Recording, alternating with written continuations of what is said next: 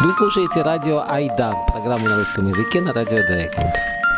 Вы слушаете Эх Айда каждую первую и вторую субботу в 13 часов.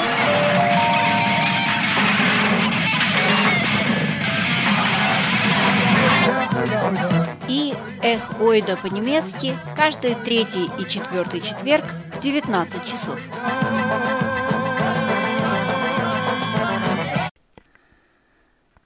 Добрый день, дорогие радиослушательницы и радиослушатели.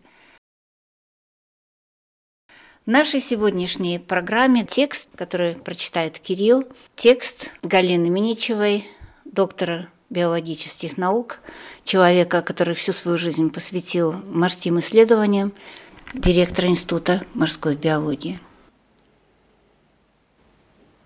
Война и море. Философские мысли морского эколога.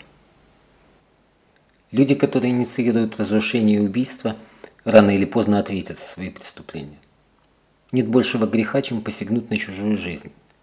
Но не меньший грех осознанно разрушать живые системы нашего планетарного дома, к которым относится и море. Морские просторы служат нам кладовой и столовой, вокзалом и больницей, санаторием, но и, к сожалению, мусорным контейнером. А иногда они становятся полем боя и кладбищем. Цивилизованный мир решением ООН признал океан системой жизнеобеспечения человеческого общества.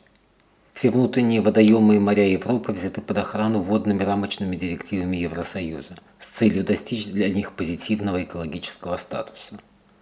Европейская стратегия голубого роста, которая сейчас получает большую финансовую поддержку, в том числе и для Черного моря, направлена на экономические аспекты устойчивого взаимоотношения системы человек-море. Но какие бы стороны наших взаимоотношений с морем в тот или иной момент не становились приоритетными, какую бы глубину его связи мы не постигли, эти этажи активности современного общества должны стоять на фундаменте морали. Без такого фундамента вся сложная многоэтажная конструкция распадается как карточный домик. Сейчас мы воочию наблюдаем это обрушение в связи с событиями последних 15 месяцев, которые развернулись в центре Европы. Война – это крайняя точка на шкале моральных отношений, которые существуют на нашей планете.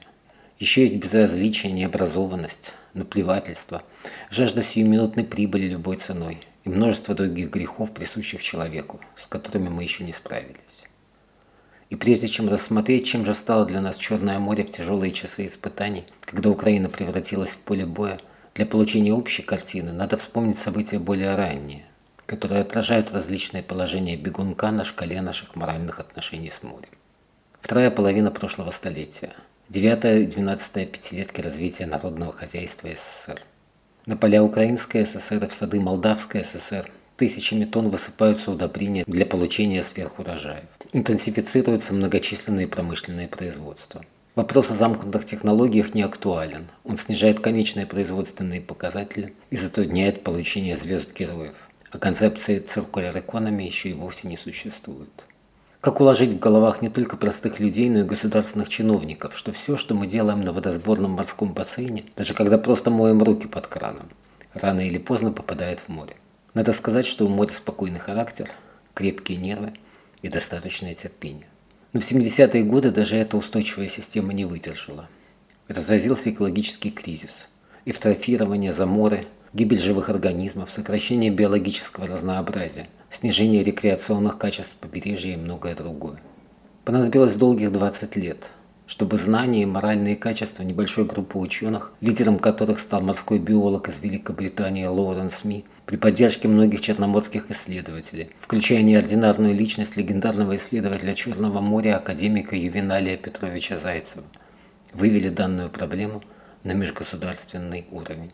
В 1992 году в Бухаресте министры экологии черноморских стран подписали Конвенцию о защите Черного моря от загрязнения. А 31 октября 1996 года, в День Черного моря, начался новый этап развития черноморской экосистемы. Был подписан план действий по реабилитации и защите Черного моря. Но если ты хочешь помочь морской экосистеме, недостаточно прийти на ее берега. Надо отойти к границе ее водосборного бассейна, иначе твои действия будут неэффективны. Большая часть водосборного бассейна Черного моря приходится на одну из самых крупных европейских рек – Дунай. Международная комиссия по защите Дуная присоединилась к Черноморской инициативе. и на протяжении многих лет при поддержке 15 придунайских стран, включая Украину, прикладывала все усилия для очищения водосборного бассейна Дуная. Моральное поведение дает положительные результаты. Добрые помыслы и намерения в сочетании с профессионализмом, последовательностью и финансовой поддержкой показали свою эффективность и в случае с Черноморской экосистемой. Уже в первых десятилетиях нашего столетия на уровне Черноморской экологической комиссии, штаб которой находится в Стамбуле, ученые всех черноморских стран на основе разнообразных биологических индикаторов поставили новый диагноз – рековери – процесс восстановления. Очень просто увидеть здесь очевидную закономерность. Экологическое состояние моря прямо пропорционально связано с моральным уровнем национальных сообществ, населяющих его берега. К сожалению, нынешний век принес нам проблемы, связанные с климатическими аномалиями, которые не минули морские экосистемы. Но это уже другая история. И там встает все тот же вопрос морали человеческого поведения, но уже не регионального, а планетарного масштаба. Наверное, слишком ярко засияло солнце, и слишком много было надежд, чтобы нечисть могла спокойно наблюдать за этим. 24 февраля 22 года началось противостояние. Море помогло выгнать врага с острова Змеиный, потопить крейсер «Москва», сбить вражеские самолеты и поднять такую волну, чтобы враг даже и не помышлял о высадке десанта. Непростой ценой удалось морю стать на сторону свободы и справедливости. С февраля по сентябрь 22 года 52% акватории украинского сектора Черного моря единожды или многократно были залиты нефтяными пленками в результате военных действий, которые проходили над акваториями. Спутниковые данные Института морской биологии Академии наук Украины. Однако на протяжении военного времени был проведен еще один уникальный по масштабам эксперимент. Военные оградили море от докучливых и многочисленных пользователей, заминировали многокилометровое побережье, закрыли доступ врагов и своих. 22 год оказался самым маловодным за последние десятилетия, и в морскую среду не попало избыточное количество речной воды с органическими соединениями и загрязнителями – которые очень усложняют жизнь моря. В результате на некоторых участках Одесского побережья к осени 22 года эксперты даже зафиксировали поднятие экологического статуса класса на одну категорию, в лучшую сторону. Битва не окончена. 6 июня 23 года для судьбы моря не уступает по трагичности 24 февраля 22 Нелюди взрывают дамбу Каховского водохранилища. Море реагирует не столько на количество ударов, которые ему наносят, сколько на их силу. Несколько суток. Объем речной воды в несколько сот раз превышающий среднерегиональный уровень сносит на своем пути все живое. А главное, все, что категорически не должно оказаться в водной среде, оказывается в ней. И все это попадает в море. Эффект достигнут. Для моря нокаут, для людей страх и оцепенение. В прибрежной зоне плывут остатки жилых конструкций, на морской берег выбрасывают речные растения и животных, к сожалению, и трупы людей. Обычно для этого времени соленость с 13 промилле за несколько суток падает до 2-4. Вода окрашивается в бурый цвет, и физическое соприкосновение человека с такой средой становится просто опасным.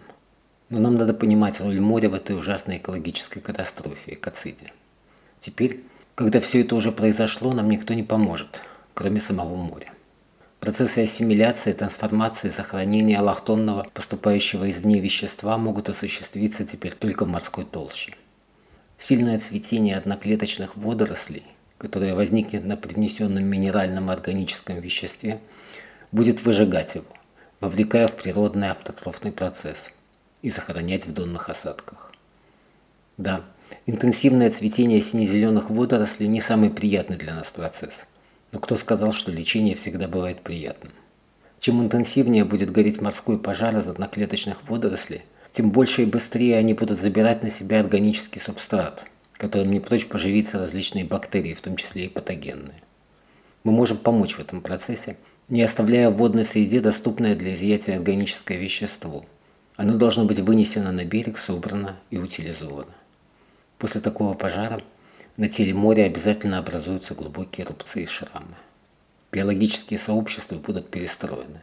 О конкретной конфигурации шрамов морские биологи расскажут позже.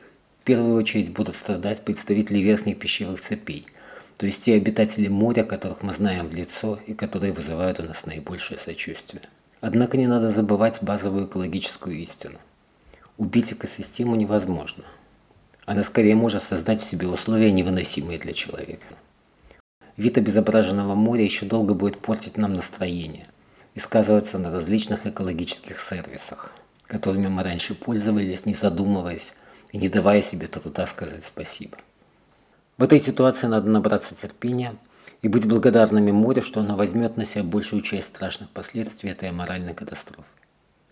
В соответствии с морской стратегией, европейские моря для достижения хорошего экологического статуса должны оцениваться и контролироваться по 11 дескрипторов – от биологического разнообразия до морского мусора и шумов. Европейские эксперты учли в этих дескрипторах все предыдущие знания, имеющиеся опыт воздействия человека на морские экосистемы.